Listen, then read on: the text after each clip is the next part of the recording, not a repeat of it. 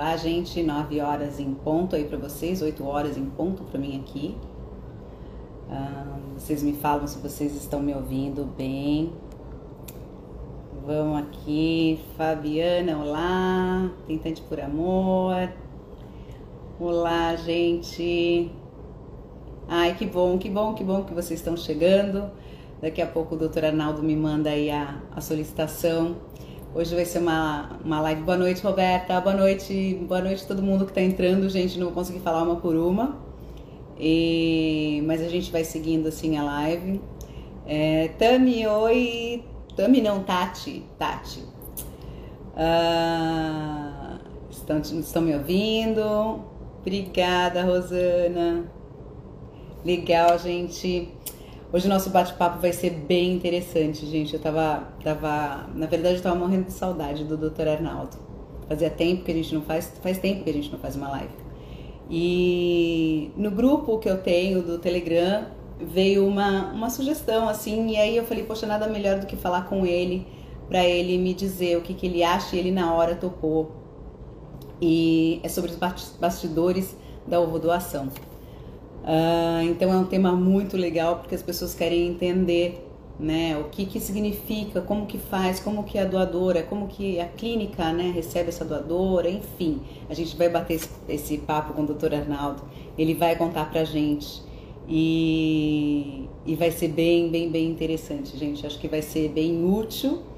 E, e eu acho que vocês têm que aproveitar e perguntar o que vocês quiserem. Já vou adiantando, gente, que pode ser que a gente deixe muitas perguntas é, para trás, porque a live vai ser bem dinâmica. Uh, deixa eu aqui, o doutor Arnaldo solicitando.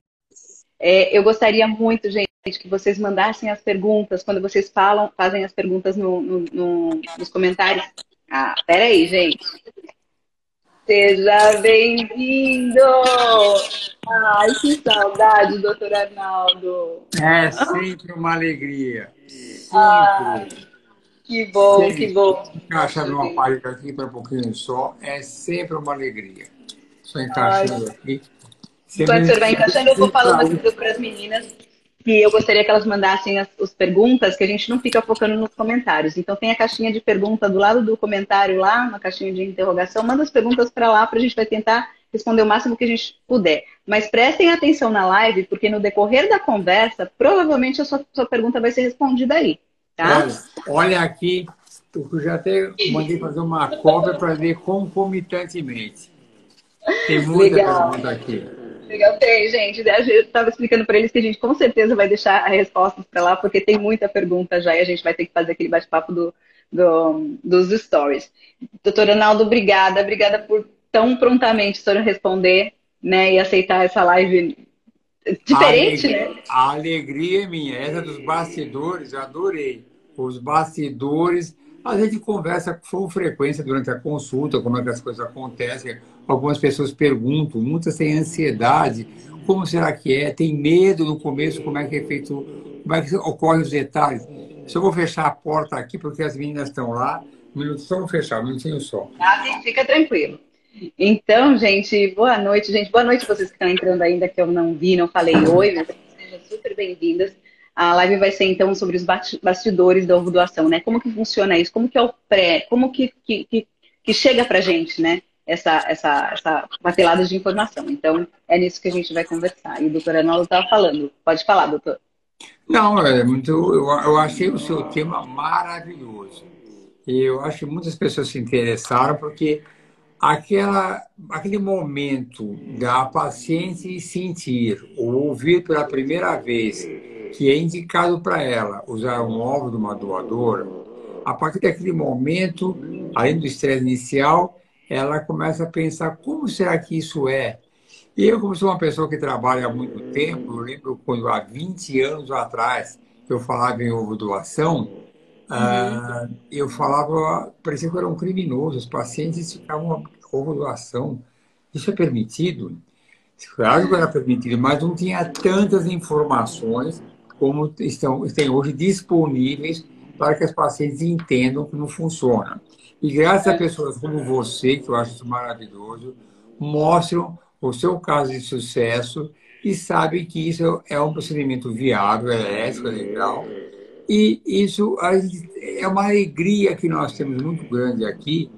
Eu já vou falar que a, a Mariana, que nós sempre falamos dela, se nega a, a estar em frente ao vídeo, ela não quer falar, mas nós sabemos como é difícil essa passagem. Então, quanto mais informações nós podemos uh, passar para os pacientes, quanto mais informações você passa, como isso é bonito, como esse gesto é, ele é uma prova de amor das pessoas, que a vida é ótima, que é um ótimo procedimento. Eu acho isso interessantíssimo. Eu aprecio muito o que você faz por essas mulheres, o que nós fazemos e você com as suas lives, com os seus comentários, ajuda muito as pessoas a produzirem aquilo que eu acho uma das melhores, se não a melhor coisa da vida, é ter uma família. E filhos é algo que é muito importante para a gente constituir uma família. Por isso, parabéns, eu fico muito feliz de estar também colaborando da minha, da, da minha maneira para esse seu, o seu Instagram, que é maravilhoso. Ai, obrigada, doutora Arnaldo. Assim, eu quero deixar claro, assim, as pessoas às vezes perguntam, por que IPGO? Porque eu falo, gente, simplesmente porque tenho um vínculo para a vida toda com ele, né? Com, com, o senhor e com a IPGO, com a Mariana, assim, para a vida toda mesmo. Né? Que eu tenho os meus laços de vida, de fita através de vocês, né? Por, por ter acreditado, por ter me dado a mão, né? Por ter me dado acolhimento, que eu não tinha, não tinha essa rede de apoio, não existia nada disso, né, doutora Naldo? E eu não, tive muitas não. dúvidas, tinha muito medo, tive muita, muito, muito mesmo. E aí hoje eu penso, quando eu olho para trás, eu falo, eu não entendia nada do que, né, do que aconteceu, dos negativos, de, de aborto, essas coisas, eu não entendia nada. E hoje eu falo, era uma missão muito linda, assim, eu acho que era Deus escreveu isso para que eu pudesse passar para as pessoas e tinha que ser desta maneira. Né? Então, assim, eu, eu realmente te agradeço tanto, tanto, sou tão grata pelo senhor, assim, pela IPGO, pela sua vida, pela Mariana, pela Fran, por todo mundo, que realmente fizeram parte de uma história muito linda, uma parte mais linda da minha vida. Sim, obrigada do fundo da minha alma, doutora Nalva. Mas você não tem ideia do prazer. Eu, eu sempre digo que é o contrário. A flecha é ao contrário. O prazer que nós temos aqui em ver as pessoas felizes é aquilo que nos move a sempre querer cada vez mais.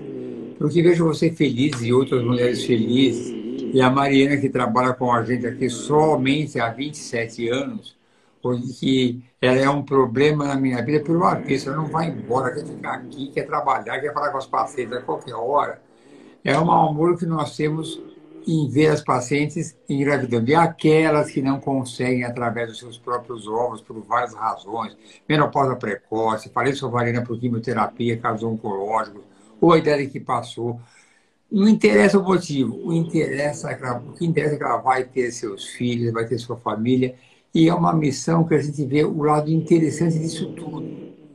Quando é engravida, acabou. Não existe o ovo doado. É meu filho que está aqui. Tanto é que eu ponho no meu e-book, nos livros que eu escrevo, sempre que bendito o fruto do vosso ventre. É uma coisa maravilhosa. A nossa emoção é sempre muito grande e acho que é um setor aqui que é separado junto, mas é uma sala dela, Mariana, é um setor que é um pouco isolado, mas dentro da mesma casa, mesmo prédio. Uh, mas é uma, uma coisa que eu gosto, que é o grau de satisfação. E uma frase que eu gosto de falar para os pacientes: todas as pacientes que ficam grávidas e têm seus bebês por ovulação têm uma única queixa, uma única reclamação. Por Arrependi de não fazer antes. Hã? Arrependi de não fazer antes. E por que eu demorei tanto tempo para ter feito isso? Eu tenho umas histórias interessantes. Uma que veio uma vez aqui, que ela, na primeira consulta, eu falei sobre a doação, ela fechou a cara. E quando eu fui examinar, o marido falou: por favor, não fale mais sobre doação para minha mulher. Eu falei: tudo bem, é uma opção dele, é o direito deles. E aí eu tentei algumas simulações, era um ovário com falência ovariana com, repetidamente com insucesso, tinha óvulo, tinha embrião, tinha embrião, não ia para frente. Depois que ela, ela conseguiu a gravidez, ela fez essa frase que comum. Por que isso me fez esperar tanto tempo? Aí eu abri o prontuário e eu falei bem aqui assim para a paciente. Olha aqui o seu marido me falou. E ela, com bom humor, falou. E quem mandou você obedecer, você obedecer meu marido? Na gozação. Mas são essas coisas que acontecem.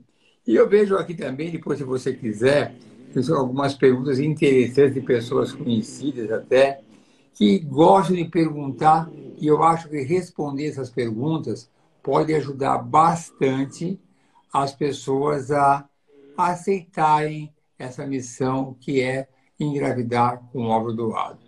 E eu entendo perfeitamente a demora que as pacientes têm em aceitar a doação. Eu tenho pacientes que vêm anos aqui, olham as nossas doadoras e vão pensar, olha, eu vou pensar, mas é um tempo que ela tem que ter.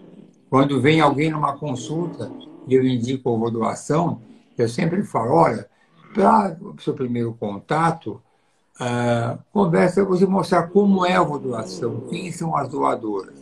Eu tive uma história recente aqui que eu achei muito engraçadinha, uma paciente que veio do Rio de Janeiro, 42, 43 anos, estava já com essa indicação, mas estava insegura, não estava preparada. E aí eu perguntei no fim da consulta, você já alguma vez teve algum contato para saber mais sobre ovo doação? Ela falou, não, nunca tive. Então vamos fazer uma coisa, eu vou acabar a consulta e vou se preparar para receber o óvulo, o embrião de óvulo doado. E também, se você quiser tentar mais uma vez com seus óvulos, é um direito seu. Tá bom. E aí eu fui almoçar perto da hora do almoço, que é aqui perto. Quando eu voltei, ela estava esperando o táxi e me fez um gesto. Já resolvi. Olhei a doadora, adorei. Vai ser ovo doação. Eu achei lindo porque foi aquele primeiro contato que ela relaxou e ficou tranquila e aceitou. Eu acho isso o máximo. Então, é importante que as pessoas conheçam, porque a gente, aqui no PJ, nós não desviamos do nosso foco. Eu quero que as pessoas tenham família. E você sabe, vejo você, as crianças, o grau de felicidade que você tem. É muito bom. Então, de poder ajudar as pessoas a produzirem isso, é para nós emoção. Por isso que eu falo, as pessoas agradecem para a gente. Errado. Eu e nós aqui que agradecemos o privilégio de poder estar ajudando as pessoas. Eu tenho sempre as pessoas que não têm jeito a com o óvulo dela, convencer. É um trabalho difícil, viu? Tentar, tentar, mas no final o que importa é tudo dar certo. É, mas o senhor sabe que eu acho, assim, da minha época, né? Já mudou bastante coisa. Incrivelmente já mudou bastante coisa. Até como se tratam a, o assunto, o que você busca na internet também já, já mudou muito. Porque eu lembro que não tinha realmente nada. Tinha os seus livros, que eu ganhei, inclusive. É, tinha a epigenética que o Rolando buscava tudo, mas não tinha essa coisa de eu querer conversar com alguém ou trocar uma ideia com alguém. Tinha a Mari, meu apoio era a Mari, né? E eu sempre falo dela com, com muito carinho, assim, com muito respeito, assim, é, porque ela me ajudou, ela pegou na minha mão, assim, nas negativas que eu dei, e quando eu saí da sala chorando, porque eu me senti num, num, num mercado, numa prateleira, escolhendo meu, meu filho no primeiro momento, assim, foi, foi difícil. E ela sempre com aquela com aquela tranquilidade que ela passava de tipo, vai dar tudo bem. E ela tem a sensibilidade, doutor, assim, eu, eu sempre digo para as pessoas, né, não poderia ter na IPGO, onde eu estive, tá, gente? Claro que cada clínica tem seu protocolo, tem a sua pessoa de contato, tá? Não estou menosprezando ninguém, muito pelo contrário, acho que esse, valor, esse, esse trabalho, esse profissional é incrível. Ele tem, uma, tem que ter uma sensibilidade, assim, única, né? Então eu dou, putz, parabéns para todos eles. Mas eu falo do, da minha experiência. Então, a Mari, para mim, ela realmente é um, um, um, ser humano muito dedicado. Assim, ela tem o cuidado de te tranquilizar, de falar, vai dar tudo certo e entender a sua característica, entender o que você busca, mesmo você estando perdida. Você não sabe o que dizer, você não sabe o que escolher, e ela te, te mostra assim, as opções. Né? Então, assim, as, as, vezes que eu saí chorando, que eu vim com negativo, ela falava, Lu, vai ficar tudo bem e vai ficar tudo bem. Com aquela calma que aquilo me, me tranquilizava e aquilo me, me, me, me, acalmava. Era a rede de apoio que eu tinha, era a Maria. Maria Fran. Não, mas e... ela, ela é um, encanta os pacientes e hoje em dia, como observação, é um, como os tempos mudam. Grande parte das pacientes vem aqui, em primeiro lugar, passam com a Mari. A maioria conseguiu. E, mudou. As pacientes às vezes vêm procurar um óvulo no acolhimento. Lógico que tem o um conhecimento da idoneidade do IPGO. Mas se não tiver um acolhimento e ter o óvulo da doadora que interessa, também ah, não, não interessa dar prosseguimento. Mas eu dou graças a Deus sempre tem a Mário, como as outras também. A Fran, que trabalhou aqui 23 anos, resolveu que não quer trabalhar mais, Não é? Uhum. A gente está indo para um, outra, um outro esquema que tem aquele que casou, uma hamburgueria, mas está feliz. É uma pessoa... E eu tenho esse apego, porque aqui no PGO, de um modo geral, quem começa aqui fica anos, há 23 anos, aqui tem 25 anos, 18 anos, vão ficando aqui, brigam comigo, mandam em mim, eu tenho que seguir a linha o que elas querem, mas vale a pena obedecê-las. É, e uma coisa que eu acho importante também falar, eu sempre falo, falo contigo, né, doutor Arnaldo, mas assim, o doutor Rogério Leão é incrível, a doutora Paula é incrível, foi ela que me contou que eu tinha gêmeos, que era gêmeos. É, no exame que eu estava de sangramento, eu fui desesperada na clínica, ela e a Carol, na época. Então, assim, toda a equipe, todos os médicos, todos os profissionais que estão aí dentro, eles têm essa sensibilidade, essa empatia de, de, de tranquilizar. Então, quando eu falo com o doutor Arnaldo, é óbvio, porque foi o meu médico, né? Mas todos que eu passei, todas as pessoas que eu tive contato na IPGO, sempre me trataram com muito acolhimento e muito carinho, no momento que eu não tinha ninguém. Né? Hoje as pessoas, e eu acho isso um ponto negativo hoje, tá, doutora Arnaldo, da rede de apoio, da internet, que as pessoas, às vezes, elas, elas querem saber mais que o médico. Né? Não, não que elas querem, mas aquela ansiedade que a gente tem, a gente acaba até atrapalhando, porque a gente coloca um peso maior, uma ansiedade maior, a gente quer exames que não precisam ser, ser pedidos, é, ou querem comparar um, um, tratamento com outro, Ai, mas por que meu médico não pediu isso também? Eu vejo isso na, no, no, grupo de Telegram que eu montei, hoje a gente está com 184 mulheres exclusivas de ovo doação. Tá? É um link que eu, eu, eu adiciono convidando, eu convido pessoalmente e não deixo aberto para realmente filtrar, porque eu acho que é um assunto é, é muito individual. Quando você coloca um terceiro, uma terceira pessoa para realizar o seu sonho, é muito difícil colocar entre casal mais um para você poder gerar uh, o seu filho. E vem todos os medos que não acontecem numa, numa FIV né, normal, com os próprios ovos, aquela coisa toda. Então eu, eu, eu, preferi fazer dessa maneira. E dessa maneira, com essa exclusividade, tem mais de 180 pessoas. Né? Eu tive dois, essa semana eu tive, eu até comentei no grupo, que eu tive dois maridos, eu achei isso tão incrível, doutor Arnaldo. Dois maridos entrando em contato comigo, perguntando se podia entrar no, no, grupo de Telegram, porque ele queria ajudar, pegar mais informações para a mulher, porque a mulher estava com dúvida, ainda não coisa que a gente que eu não via. Então eu falo, gente, que bom que existe isso, né? Então tem os dois lados que a gente precisa tomar muito cuidado. E com isso tudo gera tudo a, a dúvida, né? Poxa, mas como que se escolhe a doadora? Ah, mas minha clínica tem não é não tem banco de óvulos. É, eu quis falar, fazer contigo também, doutor Arnaldo, porque comigo foi assim. E neste grupo que eu tenho, uh, umas três meninas me comentaram que estão contigo e que já escolheram os óvulos, a doadora já apareceu assim, muito rápido, é, com menos de dois meses já tem o resultado, já tem aquela coisa toda, e eu acho isso incrível, porque quando as pessoas me falam, ah, tem que recorrer banco no exterior, ou dois anos de espera, eu, falo, eu não entendo muito bem isso, porque eu falo, poxa vida, né? Então, um dos motivos também que as pessoas não entendem isso, né? Cada clínica tem o seu protocolo, né? E eu sempre falo, não, a IPJ tem o banco de óvulos próprio. Quando eu fui, eu tinha um calhamaço de questionário que eu poderia escolher. Não sei se hoje continua assim, né? Eu não sei como que é o filtro hoje em dia, mas eu acredito que seja da, mais ou menos da mesma maneira, talvez mais informatizado, enfim. É, isso o senhor pode, pode dizer para a gente. Então, assim, uma das maiores perguntas que a gente tem é como que essa doadora, como que vocês encontram essas doadoras? Na verdade, hoje em dia, e sempre foi, a Mariana tem essa participação, as doadoras nos encontram, né? Então, lógico que a gente foi, foi a primeira pessoa que teve um site de doação, nem esqueci, esqueci o nome desse site, mas a doação de ovos.com.br. Ah, doador tem vários. Fiz um livro sobre isso. Nós sempre nos dedicamos muito a isso. E isso começou a gente ser procurado. Então, a gente acabou sendo uma referência nisso. E as doadoras nos procuram.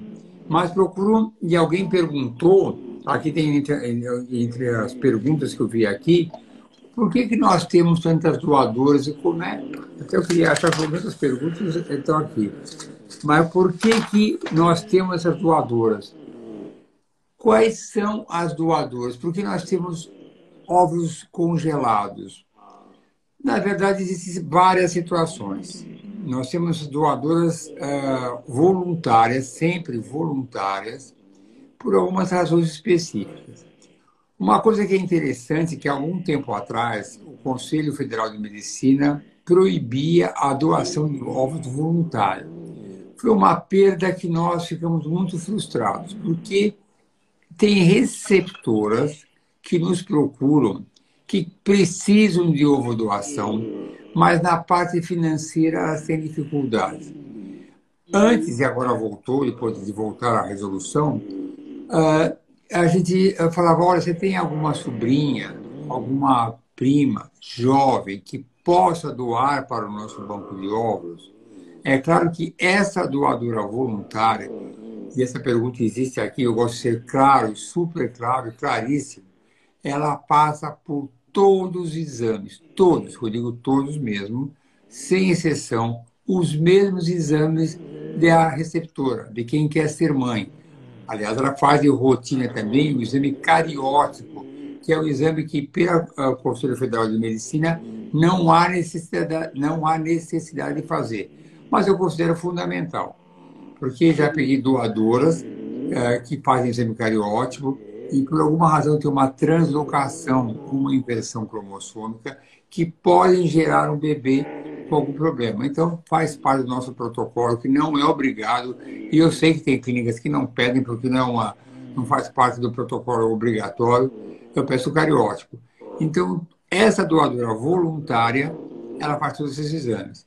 Quando houve aquela lacuna dois anos, que é o que o Conselho Federal modificou agora há pouco, que é outra história que já falamos bastante, está por aí nas redes sociais, ah, não tinha outro jeito. Eu fiquei chateado porque não poderia dar a oportunidade para essas mulheres que tinham uma condição financeira menor a ter seus filhos.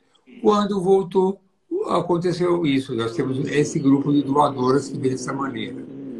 Uh, tem doadoras também que, vem, que uh, são voluntárias, ou são doadoras que querem congelar óvulos porque elas querem preservar a fertilidade. Tem 30 anos até 32 anos, que é a idade máxima que nós aceitamos doadora, doadoras, e elas têm uma, um potencial muito bom. Então, eu consigo amenizar o custo dela e parte desses ovos, metade, são congelados. Eu dou um exemplo que veio a semana passada, uma paciente indicada. Uh, eu tenho uma casa aqui no, no condomínio e veio para uma moça que veio de lá, mas uma moça tão bonitinha.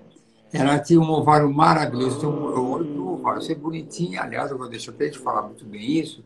É gestos interessantes, uma pessoa educada, um ovário maravilhoso. Eu falei, nossa, se ela não conseguir pagar, eu quero esses ovos, eu quero pensando numa, numa paciente. Uh, aliás, eu gosto de abrir essas histórias, que às vezes na escolha da doadora tem muito lado pessoal. E essa paciente, uhum. que eu falei agora, me encanta. Eu vou te contar uma história muito bacana, um pouco antiga, mas eu gosto de repetir. Era uma vez uma doadora muito, muito assim, boazinha, pessoa que tem uma boa família, bem estruturada. E eu fui coletar os ovos dela, que era uma doação compartilhada, e ela ovulou. E não tinha óvulo nenhum. Aí era quando eu fui contar para ela a primeira reação dela, assim, ainda meio adormecida. E a minha receptora, coitada, que eu achei mais, não estava preocupada com ela, ficou preocupada com a receptora. E aí eu já me ganhou minha simpatia, achou uma graça essa preocupação, mostrando como que ela era, né? a maneira dela ser, uma pessoa boa. Aí ela foi para uma nova doação, foi muito bem, ela engravidou, a receptora também, e ela teve hiperestímulo. E eu cuidei dela, normalmente, como eu cuido de qualquer paciente. E ela, quando voltou aqui do retorno, me agradeceu por ter cuidado dela, como eu tivesse feito alguma coisa fora do meu normal. Eu sou um médico dela, eu cuido, não importa ser doador, receptor, eu tratar. Me trouxe um presente, ela achou incrível. E ela engravidou. Aí, quando estava no final do pré-natal, ela veio me visitar, trouxe um outro presente. E aí, ela é, Falei, quem vai fazer seu parto? Ah, eu perdi o convênio, só tenho para plantão. Plantão, você? Eu, aí eu falei para ela, você quer para normal? Não, qualquer um. Eu falei, se for cesárea no coração, também tem um limite a minha bondade, né? Cesárea agora marcada, o que, é que eu faço para você? Não funciona agora. Lógico que parto normal, ficar a madrugada inteira fica mais difícil. Ah, eu quero. Então eu fiz a cesárea dela com a marcada de presente. Ela até quando eu estava com 36 anos, uma paciente querida minha, parecia, eu falei, eu tenho uma doadora que eu adoro, só ela está com 36 anos já. Não, não é permitido, mas eu falei, eu teria óvulo, filho com óvulo dela. Ela falou, se o senhor falar isso, eu também concordo, também quero. Nem quis ver. E aí a do outra vez e as duas engravidaram. Então, essa parte de a gente, a gente coisas, essa confiança é muito importante. Eu, eu quero, eu quero é, tocar no assunto de algumas coisas que o senhor falou nessa sua, né, nessa sua descritiva, assim. Primeiro, é, eu, eu, gostaria de saber uma coisa. Se nesses exames que fazem, que é uma pergunta que a gente tem corriqueira no, no, no grupo, né, e, e, sempre tem, se essas é, doadoras elas têm é, análise ou, se tem algum transtorno psiquiátrico, psicológico, alguma coisa assim. Isso não tem nada a ver com a genética, né? Porque isso é, é personalidade, isso é outros fatores. Mas isso é analisado para receptor ou para doadora? Olha, a coisa que eu mais adoro quando vejo a planilha é a sinceridade delas. Elas falam totalmente. É claro que se for dela propriamente, tem que analisar os remédios que ela toma, o que ela toma, isso é muito fundamental. A gente percebe algumas coisas. Do ponto de vista familiar, uh, elas falam cada coisa até terríveis. Umas mostrou que fumava maconha, sem se preocupar com isso, ela não omitiu. Eu nunca vi uma discrepância em algum dado relatado por ela que não fosse verdadeiro. A gente nunca pegou alguma outra coisa. Elas são sinceras e põe antes uma introdução e procura mostrar a responsabilidade que ela tem. Essas doadoras voluntárias, eu vou lembrando das histórias, eu sou perigo também. Vieram duas meninas bonitinhas, bonitinhas assim, veiceuzinha, simpática. Eu falei assim, ah, vocês vão doar? Pra... Vamos. Como é que eu vou saber se eu vou fazer todos os exames e você vai querer doar depois? Aí ela falou assim, doutor, a gente gosta tanto dessa moça, gostamos tanto, mas não quer virar mais triste, a gente quer ajudar. Eu falei, senti sinceridade, fizeram todos os exames e todas fazem o exame. Nós temos uma conversa franca. Eu nunca vi, nesses mais de 25 anos, há 20 anos que a gente faz uma doação, alguém dar uma imagem distorcida que não fosse a realidade. Agora, eu não faço uma pesquisa é, 25 anos que vocês fazem ovulação, né? A IPGO trabalha com ovulação. A primeira pessoa que teve o tratamento, isso eu sei por causa do questionário, né? Que eu, que eu recebi, foi de 1983, né? Ou seja, existe um filho de ovulação aí com 39 ah, anos. É, né? E, e a outra coisa que eu gostaria de, de de saber, que me perguntam muito também, se as doadoras e as receptoras, quando, quando é compartilhado e tal, se elas sabem entre elas, olha, a minha receptora é, ficou grávida, a minha doadora engravidou também, a gente conseguiu ajudar. Existe essa troca entre elas? Eu não tive, tá? Eu não tenho essa informação. Não, não existe entre elas, sim. Eu nunca, é, é, a, o anonimato sempre é, é fundamental. Aliás, eu quero entrar nessa questão, tem uma pergunta aqui que alguém perguntou qual a minha opinião sobre doação de intermãs. Uma pergunta que eu achei uhum. boa e propícia para o nosso momento. Uh, não sabe. É muito comum a gente perguntar, e a minha doadora, e a minha recepção engravidou? Aí você não fala. Faz parte é, da regra. É porque... Eu não soube. Eu perguntei até para a Mari, tá? E aí, ela falou, não posso falar. Mas você não fala é, porque... Segue você... a vida e eu... Claro. Então, é, é, se a gente fala para uma não fala para outra, ah, você falou para ela, então, porque assim, a, a gente não fala para evitar qualquer tipo de constrangimento. Se a doadora souber que a receptora engravidou e ela não, ela pode ficar meio transtornada. Pode ter um lado positivo, ah, então meu óvulo é bom porque se alguém engravidou, mas a gente prefere fechar essa parte e não comentar, não. Agora, pegando o gancho da história que o senhor contou, da, da mulher de 36 anos, né, é, Primeiro, abrindo um parênteses, eu gostaria de um dia ter uma live com o senhor só contando histórias. Porque eu amo todas as histórias que o senhor conta, de verdade. Eu acho lindas. E por que, que eu queria tocar nesse assunto de 36 anos? Porque existem muita, muito, muito paradigma que eu acho que precisa ser quebrado, é, ainda mais agora depois da, é, da, da, da 2294, da, da, da CFM, que foi é, em julho, foi aprovada pode, a partir de até 37 anos, uma doadora. Antes eram 35 e agora até 37. E foi um buchicho porque é velha, porque não pode, da, da, da, da, da. E eu, eu ouvi, eu participei de um, de um bate-papo, de um debate lá no grupo do Telegram, e as pessoas, não, se o seu tem 30, troca por uma mais jovem, que tem que ir para mais jovem e tal. E aí eu fiz uma, uma, uma enquete, né? É, eu fiz uma live com a Quadrigêmeos, com a Paulinha, ela está grávida de quadrigêmeos. E a história dela foi super interessante também. Porque ela transferiu dois embriões, e desses embriões, os dois duplicaram. E ela, com 35 anos, ela fez, é, doou também os óvulos. Quando ela tinha 35 anos, tipo 20 dias, sei lá, 30 dias antes de completar 36. E aí eu fiz a pergunta assim: vocês aceitariam o, óvulo de uma pessoa que está grávida, de quadrigêmeos e que doou os óvulos?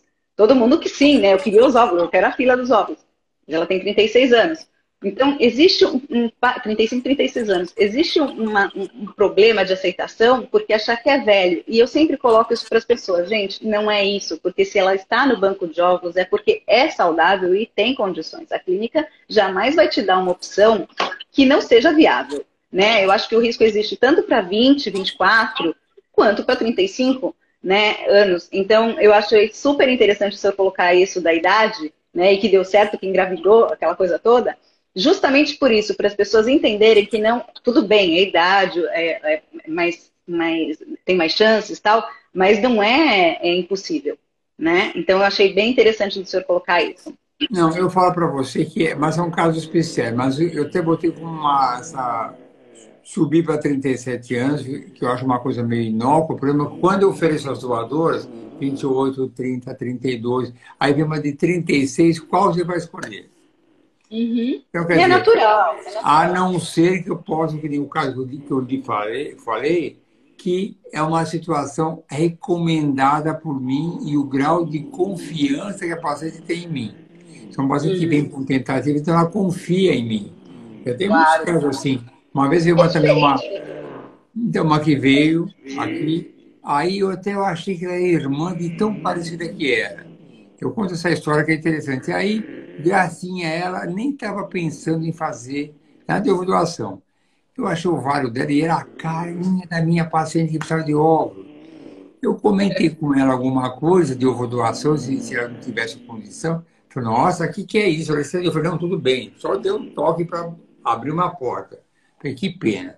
Quando ela voltou, ela falou assim, você sabe o que eu fiquei pensando naquilo? Foi, é normal fazer ovo doação? Eu quero sim. Como é que funciona?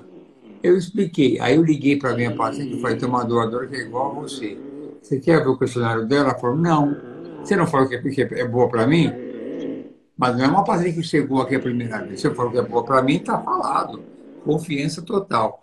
Agora, as pacientes que procuram uma primeira consulta, acreditar que a de 36 é tão boa quanto uma de 28 ou 30, é difícil, né? Então, uh, vão ter poucas chances.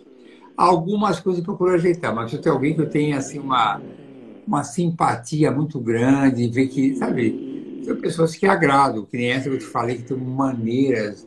É o jeito dela. Né? Não, sabe, não, não quer dizer que essa genética vai passar. Muitas pessoas, uma dos exames que a gente faz quando o paciente quer é a ancestralidade. Eu tive caso, eu quero saber se na família dela tem índio, tem algum negro lá. É um direito dela. É um, é um direito dela é, aí eu posso pedir um exame específico chamado ancestralidade para saber. É um complemento. Como alguém que é um estudo genético. Hoje em dia, com a história do exame é, imunológico, o KIRA, o HLA-C, aí eu queria saber... Posso Muita fazer pergunta. Então, mas aí começa a ficar complicado. Não é um exame que ele é discutível, cheio de controvérsia. Eu uso em algumas situações extremas, mas se começar a procurar e a doadora baseadamente é tão difícil, uh, fica complicado, mas é um direito, se ela quiser, por conta dela, a paciente pode fazer uma HLA-C para ver se eu participo com ela. Doutor, é, qual, qual, o problema? O, o que, que, acontece? Existe algum problema ou simplesmente de, de escolha mesmo? De eu escolher uma doadora, uma, uma doadora, é, eu receptora, escolher uma doadora que não tem o mesmo tipo de sanguíneo que eu? Não, não tem problema nenhum. Eu vou dizer para você o seguinte: é bom de conhecer a vida, eu sou uma pessoa preocupada com a família. E uhum. ela escolheu uma doadora de um sangue compatível, já teve casos assim, não vai implicar em nada na gravidez. Mas eu sempre penso nessa criança que vai nascer um adolescente, que nós nunca temos certeza exata como vai ser o comportamento dele. Se for um adolescente depressivo, com. Uh, que tem algumas dificuldades da vida, falar que o, o tipo de sangue não é que ela não é mãe dela, mesmo óvulo, será que não pode gerar algum conflito maior? Bom, eu prefiro não ter nenhuma responsabilidade sobre isso. Então, eu luto para que as pessoas uh, façam com sangue compatível. Mas já pegando uma carona nisso, uh, alguém perguntou aqui qual a minha opinião em irmã doar para a irmã. E tem até uma pergunta aqui. Tá? É, a Rafael, é, o Rafael está dizendo, Rafael, é, Rafael Fragoso, minha irmã pode doar os ovos para mim?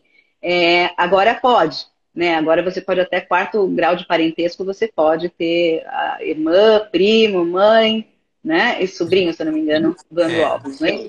Eu posso responder para ele que ele está querendo arrumar um grande problema para o futuro. Porque um dia as coisas podem se modificar e pode se tornar um enorme problema. Eu não sei se vai ter. Mas você pode ter situações qualquer. Alguém também que haja uma incompatibilidade mãe e pai, porque quer saber, você não é minha mãe, minha mãe é minha tia. Ou a tia tem uma evolução financeira, é, fica sabendo, isso pode não ser bom. Não acho uma boa ideia. Eu não acho.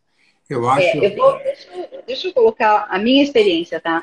É, o senhor sabe, eu tenho minha família enorme, eu tenho cinco, somos cinco irmãs, e quando eu estava fazendo tratamento com o senhor, assim, que dava errado, que não dava, que eu achava que eu queria desistir e tal, e eu, eu quando eu abri para minha família, assim, duas das minhas irmãs das cinco, né, das quatro a mais que eu tenho, falaram para mim, Nana, não se preocupa, eu te dou meus óvulos, né? Se esse é o problema, eu te dou meus óvulos. Naquela época não podia, tá? Quando eu fiz, não podia.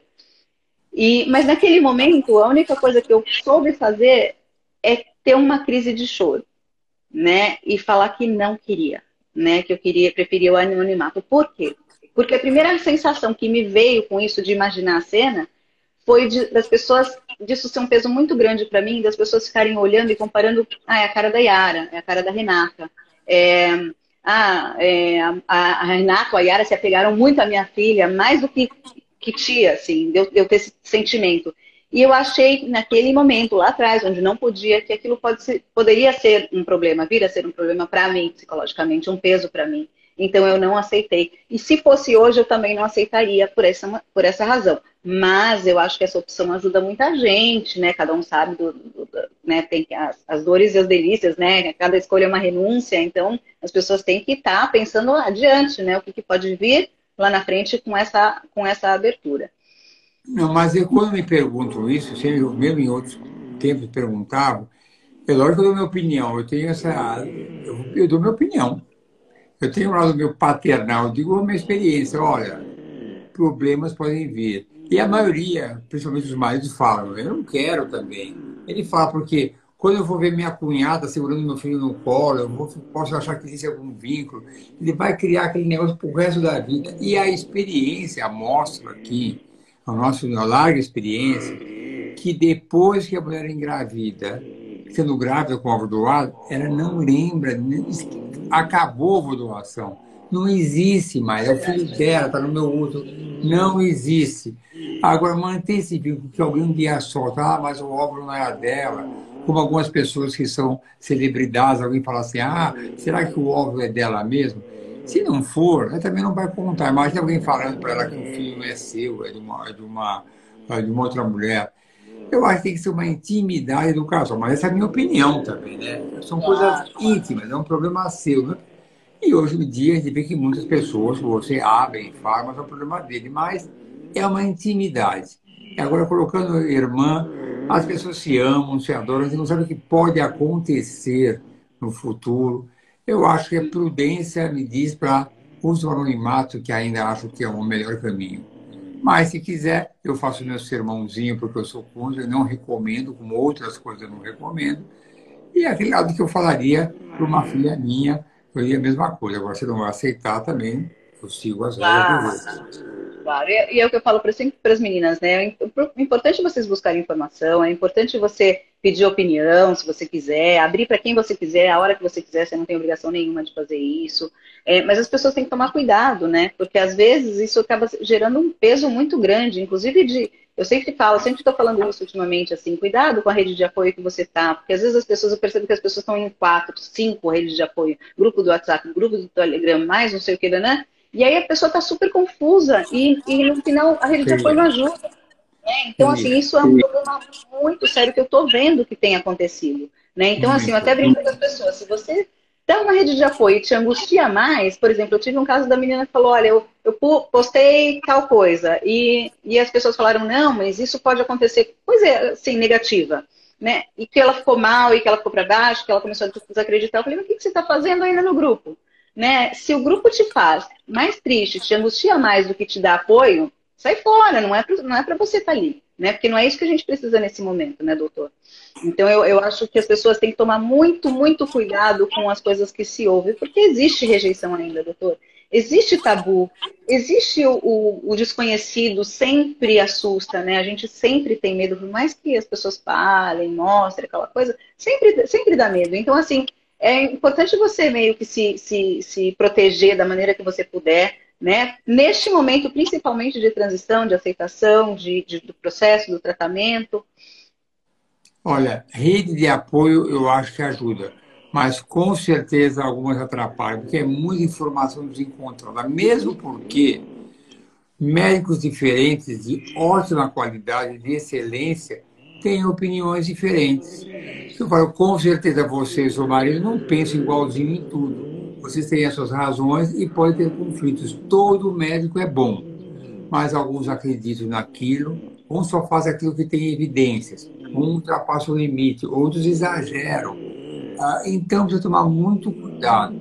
Quando começa a ter muita informação desencontrada, a gente começa a ficar, a ficar perdido. Até eu, se for em qualquer lugar, tanta gente dando informação para mim, é muita coisa. Acredite no seu, eu sempre digo, acredite no médico da sua escolha. É importante. Não, não entra muito em conflito. O que ele fala, segue. E, na minha opinião, os casos que dão mais certo são aqueles que se entregam para o médico e falam: Eu acredito em você. E trazer uma dúvida, lógico que eu estou pronto a responder dúvidas, mas tem algumas que são conflitantes e acho que desgastam e frustram demais a paciente. Ela fica com o problema da depressão, porque achar que tem alguma coisa que alguém fez, começar a comparar com uma, comparar com outra isso é muito difícil. É verdade, é verdade. Tem umas perguntinhas aqui, se você lá, quiser. Aqui na tela, ó, já tem um monte aqui na tela, vamos ver? Olha só. É... Vamos começar com essa daqui, ó. A parte genética dos pais da doadora também é levada em consideração ou só o, fenó... É o fenótipo dela? Não, é o, é o fenótipo dela. É, no nosso, na nossa folha aqui, nós temos uh, alguns detalhes familiares. E é muito interessante que a gente explica, uh, ela tem a parte física da paciente, ao colocar. Ah! ah, ah linda! Quem que é ele? É, tio Arnaldo? mais adoro é essa. Adoro. É a Gabi? Você é quem? Qual é o seu nome? Gabi? Gabi. Quem que é o tio Arnaldo? O que, que ele fez com a mamãe? Ele fez uma sementinha, mamãe e eu quero Hum, ele pôs uma sementinha na barriga da mamãe e você cresceu. Muito bem, filha. Agora vai lá com a, com a mana e daqui a pouco eu vou pra lá, tá bom? Doutora Reinaldo, o Rolando viajou e eu tô sozinha com elas. E eu, elas estavam até se portando bem. Olha aqui, ó. Quem é esse aqui? O tio Arnaldo. O que, que o tio Arnaldo fez? O que, que ele fez na mamãe? Conta pra ele. Você lembra? O que, que ele fez? A Mana falou. Então manda um beijo. Isso. Um beijinho para você. Boa noite, gente. Boa noite, gente. Boa noite. Vai lá, vai lá. Deita que a mamãe já vai. Acende a luz, por favor. Ah, desculpa, doutora Naldo. Ah. Vamos lá. O que eu estava falando? Até se perdeu, né? Que a gente estava falando disso, da genética do ser levado em consideração ah, só o então. fenótipo. Quando ela preenche, é muito interessante os critérios de escolha das pacientes. Ela descreve a cor dos olhos, o cabelo, faz do pai, a mãe, irmão, alguém morreu, como é que são. Detalhes que são muito sinceras. E muito, a gente pede também, ela fala qual é o trabalho dela, como é que ela se diverte, como é que ela se relaxa na vida. E a gente pede pede para escrever um texto para a receptora. E tem muitas. Uh, o marido ela se encantam com o texto que ela escreve, a maneira que ela encara a vida. Então, é claro que ela escreve com sinceridade. Ele está vendo na hora que uma pessoa é. Se ela fala que é loira e é morena, gente de olhar e se ver. Agora, e muitas falam sobre o pai, a gente pergunta como é que o pai tem uns textos completos que elas recebem, mesmo as pacientes que moram longe, a gente manda via e-mail, a gente não manda fotinho de criança, mas manda, pessoalmente a gente mostra. E, então, a gente vê muitas características. Eu digo, quem está aqui, que já passou comigo, eu falo ah, sinceramente, você vai concordar comigo. Fala para a Marina escolher para você, que ela escolhe melhor que você mesmo, tá? Mas você pode ver, mas. E a maioria fala, de primeira já gostei. Então ela sabe. Então, a nossa vivência, tempo de vida, com, com a, com, fazendo esse tipo de escolha, sabe muito bem. Mas essa parte ah, de pergunta detalhes do pai, da mãe, da irmã, conta, consta no nosso relatório mesmo. Viu? Uhum. Aí a gente vai fazer aqui, peraí. Aqui tem outra aqui. Quando o casal é, possui tipo sanguíneo A positivo, qual tipo sanguíneo adequado da doadora? O, os dois têm A positivo, é isso? Isso, os dois Ó, têm A positivo. É só você ver que tipo de sangue pode ser um filho gerado para vocês, óvulo de vocês. Duas possibilidades, A ou O. Portanto, a, doa, a doadora pode ser sangue O, que mesmo que você tenha um filho O, é esperado é, recessivo. Então ele põe azão, azinho, aí que vai o azinho, vai o O, O. Pode ser os dois. Olha aqui, essa daqui é legal.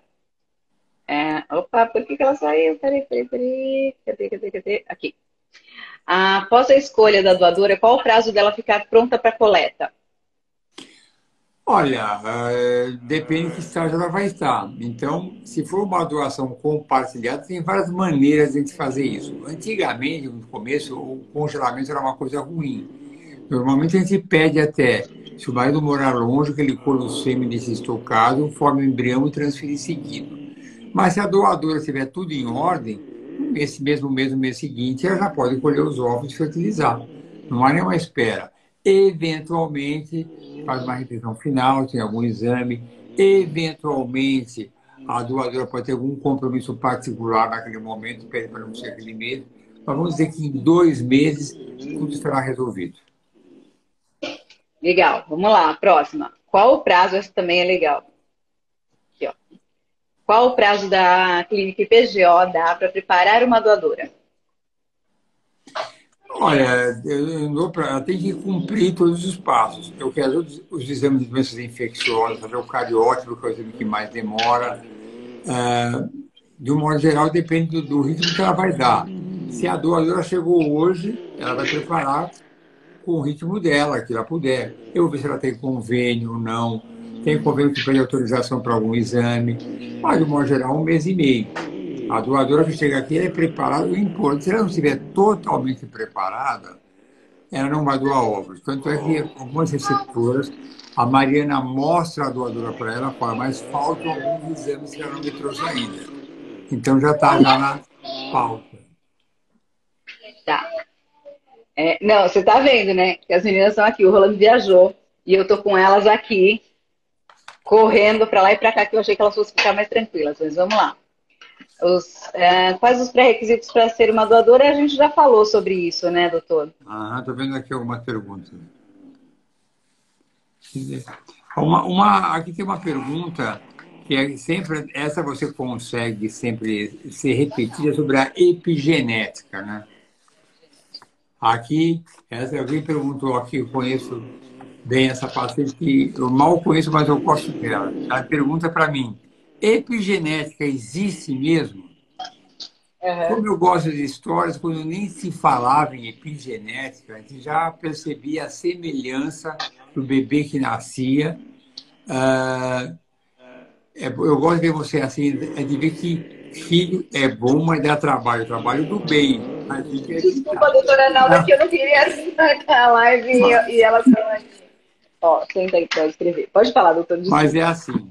Então, quando nem se fala em epigenética, uma observação que nós tínhamos aqui é o tamanho e a semelhança. Uma vez uma, uma receptora e ela tinha uma característica ela tinha um rosto muito redondo. Era uma característica dela, é uma coisa fora dos padrões habituais. Redondo, assim. Mas tudo bem, escolheu a doadora, que for o melhor possível. E aí fizemos uma doação, ela foi ganhar bebê dela, na cidade dela. Um dia ela manda uma foto dela segurando o bebê no colo. Chamei a Mariana e falei, como é que pode, Mariana? É igualzinho a ela, o mesmo rosto redondo que ela tem, idêntico. Eu tenho situações como essa. Outra vez veio uma paciente que veio com um bebezinho já nascido, uma consulta, e a mãe veio junto, e a mãe nem sabia que era doação, nada, era uma coisa dela. E aí, quando entrou na sala de exame, a mãe falou, doutor, como me parece com a minha filha? É igualzinha essa parte aqui. Eu falei, tá vendo? Tá lindo mesmo. Aí eu cochichei para a paciente, sua mãe falou que a sua cara, quando nasceu, todo mundo fala. Então, antes nem se falava em epigenética, a gente já observava a semelhança. Lógico, não há uma obrigatoriedade, porque às vezes escolhe, escolhe, escolhe, nasce com a cara do marido. Né? Isso pode ser normal, né? Mas eu, quando a pessoa eu comparo epigenética, a gente fala que é a capacidade que nós todos temos os genes iguais, mas algumas, alguns genes são apagados e outros são acendidos, né? são mostrados. E a comparação que eu dou, que eu já falei num, num podcast, que o embrião recebe a carga genética como recebesse um texto escrito, que tivesse parágrafo, palavras, pontuação, com acentuação, e igual. E o organismo, na epigenética, modifica algumas coisas. E aí eu conto como exemplo uma frase que Napoleão disse no julgamento, que escreveu assim, o juiz deu para o réu. Se o juiz condena, vírgula, uh, eu não absolvo. Certo? O uh, escrevente, que era amigo do réu, mudou a vírgula e colocou se o, se o, juiz, se o juiz condenam, eu não, vírgula, absolvo.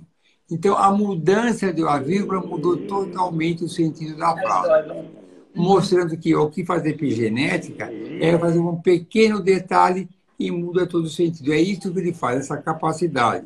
Eu dou outros exemplos. É, uma palavra, secretária e secretaria, para, é, proposição e para do verbo parar então, são esses detalhes que a epigenética faz. Modifica um pequeno detalhe que a pessoa se adapta. Então, para essa pergunta, a epigenética existe mesmo? Sim. E quais as taxas de sucesso na, na, na e na IPGO, doutor? Olha, a nossa, a nossa sempre ponho ao redor de 65%. Então já comparamos 65, 68, 62, mas sempre média. 65%. Eu gosto de ser muito claro com isso, porque muitas pacientes uh, falam, nossa, você falava que o meu óvulo era velho, e agora então eu vou engravidar com certeza? Não. Cada três pacientes que fazem tratamento de ovulação, uma delas não vai engravidar. Então, Doutor, é comum as pessoas, as mulheres hoje têm muito mais informação, por exemplo, eu não tive a informação de, de de preservar minha fertilidade, né, de congelar óvulos, essas coisas todas, né? Eu não tive essa informação. Hoje está tendo muita informação e as pessoas estão fazendo. Essas mesmas pessoas, elas normalmente elas congelam óvulos também e elas doam ou elas não doam nesse momento, elas só congelam? Existe Para que perguntaram da onde vêm esses óvulos dos bancos doados, realmente é dessas pacientes que às vezes querem preservar a fertilidade, é analisada, tem um óvulo maravilhoso, produz 20 óvulos, então ela congela 10 para ela e 10 para o banco de óvulos e ameniza o custo. Uma maneira de você ampliar. Mas eu gosto de repetir várias vezes que todas elas, elas passam pelo mesmo tipo de exame que quem vai o gerar mamãe e pai, mesmo critério. Ok. Aí. Dizem que mãe vai... é assim: molho no peixe, molho no gato. Tá com é. isso, já lá. Gente, Olha. com duas não é fácil. Dizem que menina é mais fácil. Ai, meu Deus do céu. Mas tudo bem. Vamos lá, vamos lá A mamãe tá falando. Lembra que a gente combinou? Nós combinamos. Procura aqui, ó. É porque essa caneta fuja. Tá bom, procura aí. Olha só, agora vem, tem bastante é, dúvida, doutor, sobre, sobre qual o. Bom, isso já perguntamos. E o exame KIR, ele deve ser feito somente para a mulher ou para o marido também? O exame KIR.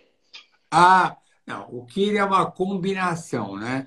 Então, vamos dizer, a mulher que tem o que, eu vou simplificar, padrão AA, é porque ela tem uma, uma, uma parte imunológica exacerbada. Tá certo? Então, aí então é para ela. Agora, para o marido, para o homem, no caso, até, e no caso até para a doadora, é o HLA-C, para ver se há uma combinação correta entre os dois. O que é feito para a quem vai receber o embrião, para ver qual tipo que ela é. Se for KIRA A, nós vamos ter que ser mais específicos quanto à, à doadora, porque aí são duas cargas imunológicas diferentes. Porque nós todos quando nós, quando nós chegamos no útero da nossa mãe, nós trazíamos uma carga genética da nossa mãe e do nosso pai.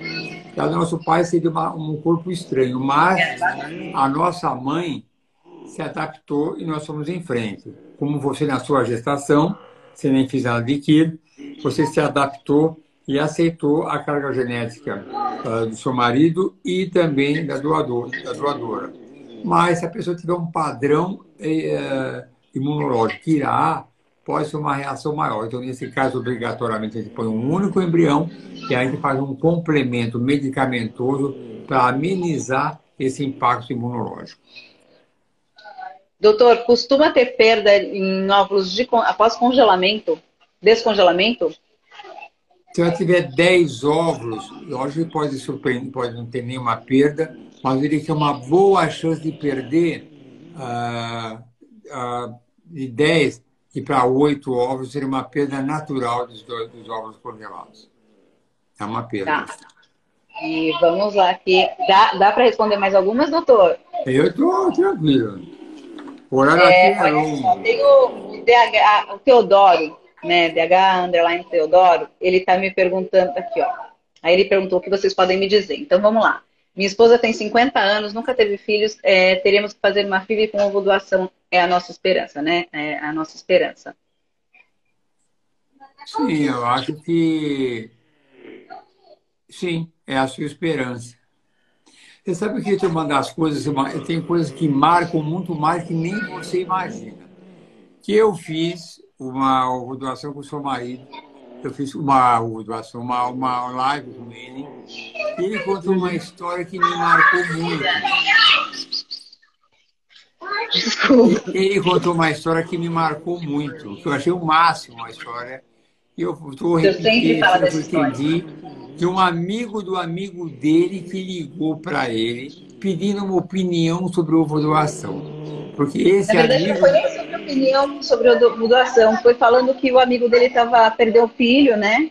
E aí ele queria outro filho, não sabia como fazer, e rolando com toda nessa história. E, e aí engravidou e ligou agradecendo depois, né? Eu achei isso o máximo, como isso pode ajudar. Então, eu achei bacana como eu imagino sempre a perda de um filho, o drama, o trauma que é, que não tem nenhuma recuperação, não tem nada que possa substituir, mas ter uma outra criança ameniza tranquilamente essa perda incrível. Então, é, essa história me marcou muito e eu, ah, eu acho o máximo. Eu conto, às vezes eu repito essa história. Eu acho o máximo. Eu tenho aqui uma pergunta, doutor. É, contar ou não para os filhos depois? Né? Eu tenho aqui essa pergunta. É, o senhor quer dar a sua opinião? Eu tenho a minha formada, né? Não, eu acho que é uma opinião particular de cada um. Exato. É uma coisa muito clara. Eu acho até que tem que ver né, no roteiro da vida se aquilo vai se encaixar ou não naquele momento. Uh, eu sou muito preocupado como são as crianças e os adolescentes. Eu não vejo por que não contar e não vejo por que contar. Vai ser aquele momento como vai estar a situação. Lembro aqui, não só você como outras pessoas, como os pacientes que frequentam aqui, conto, não, quem me indicou aqui foi meu colega de trabalho, que já fez tratamento aqui, mas só que o óvulo não era da mulher dele, era óvulo doado. Ele conta naturalmente. O paciente fala, mas o óvulo não era meu, o óvulo doado com uma naturalidade que não era normal antigamente. Hoje em dia, na mesma classe de sala de aula das pessoas, com certeza existem crianças provenientes de doação.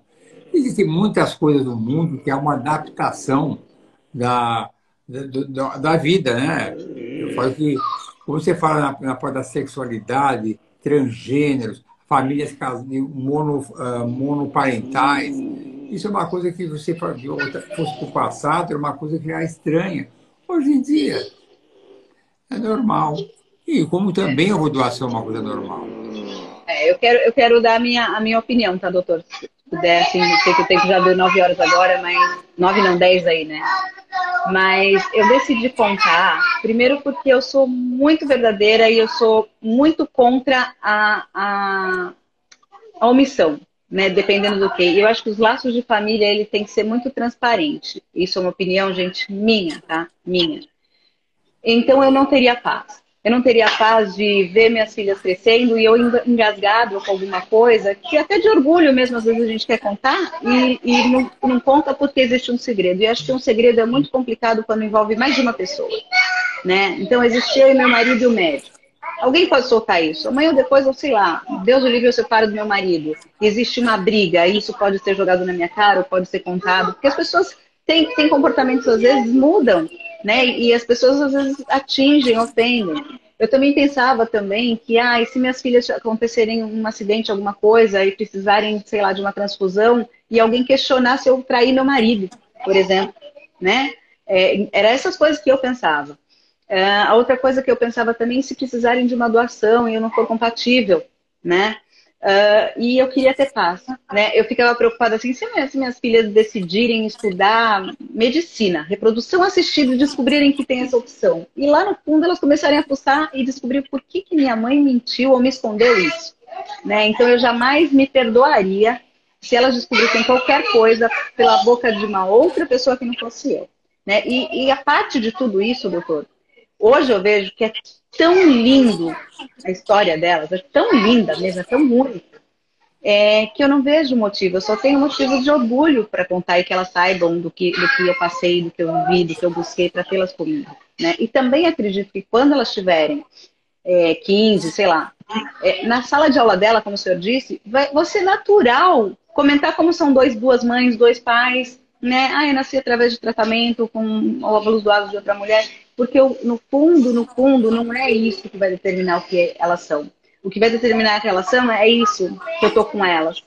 É a educação que elas têm em casa, é a experiência que elas têm, o é igual a epigenética. A epigenética, o embrião adquire características do ambiente que está sendo criado. As minhas filhas hoje passaram por essa e hoje elas adquirem características do ambiente que está sendo criado dentro da minha casa né, dentro da minha família. É, então, por isso eu quis contar. Por isso que eu achei tão importante contar. E, eu, e acima de qualquer coisa, está ajudando essas outras mulheres que passam pelo que eu passei. Eu acho isso o máximo. E também a minha opinião é que o óvulo não tem a menor importância no indivíduo, porque é uma gotinha de água doce que desemboca no mar e a água continua salgada. É uma parte tão minúscula que não tem a menor importância. Apenas eu preparo para que o casal sinta-se à vontade se vai contar ou não. Para que a decisão venha depois, numa situação que ele achar de acordo com o ambiente familiar, da maneira que você encara as coisas, tudo isso é muito importante. Eu nunca sei como é que você e o Roland têm uma sintonia perfeita. Mas nem sempre o casal tem essa sintonia. Tem que Mais ou menos, né, doutor? Mais ou menos. Às vezes a gente tem um monte de diferenças. Por exemplo, as pessoas perguntam: ah, mas as meninas, ela não tem de você? Ela meu, o óvulo que eu recebi, ele não, não tinha língua, né? Ele era, foi brasileiro, né? Mas as minhas filhas hoje falam três línguas. Elas falam português, espanhol e inglês. Porque é o ambiente que a gente está colocando ela, é o que elas estão aprendendo e é o que elas vão crescer. Né? Então, é, eu acho que é muito importante a gente colocar isso, que as pessoas ficam com medo, ah, de não vai parecer comigo. Gente, o que as minhas filhas são é o que eu visto elas, como eu arrumo o cabelo delas, como eu gosto, né, que, que eu, de brincar de boneca. Elas são minhas bonecas, né? Então, eu acho que é, é, bem importante a gente ter esse, esse discernimento e a gente ter esse entendimento que o, a, a aparência não é tudo. Se ela vai, vai buscar alguma coisa, se alguém te pergunta quem é você, não, você vai comprar, você vai abrir uma conta em banco, ninguém pergunta qual o seu DNA, pergunta o seu CPF, né? Então, assim, não é seu DNA qual é, né? Isso é o que menos importa em qualquer situação. Né? Você não vai encontrar uma pessoa que vai falar qual é o seu DNA, quais são os seus ancestrais e de onde você veio, como você foi gerado. Não existe isso. Eu concordo né? então, que o óvulo não tem a menor importância, te falei, uma gotinha de água doce no meio do oceano.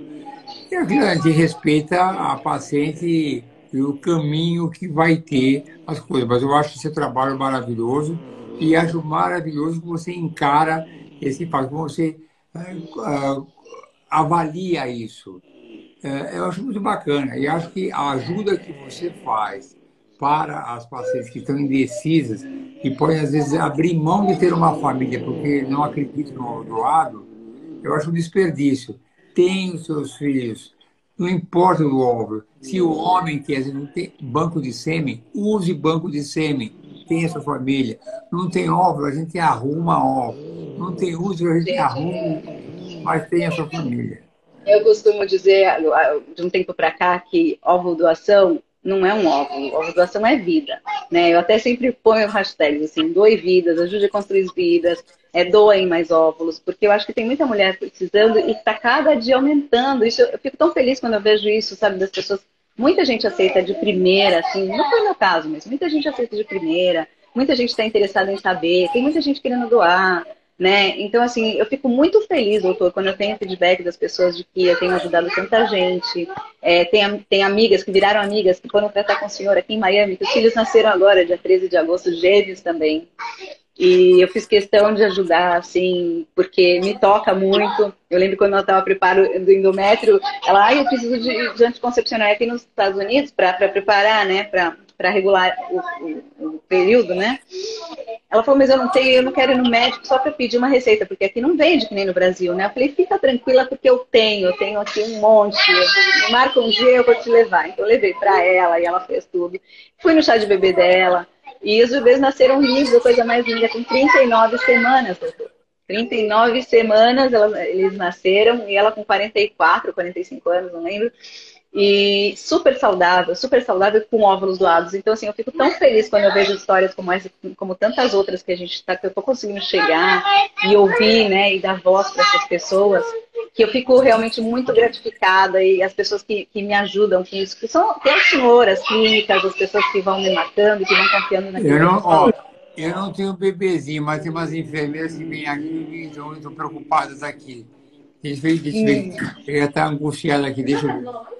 Hã? Não terminou? Não, estou com ela aqui. Ah, meu Deus do céu! Tô terminando. Oi! Oi!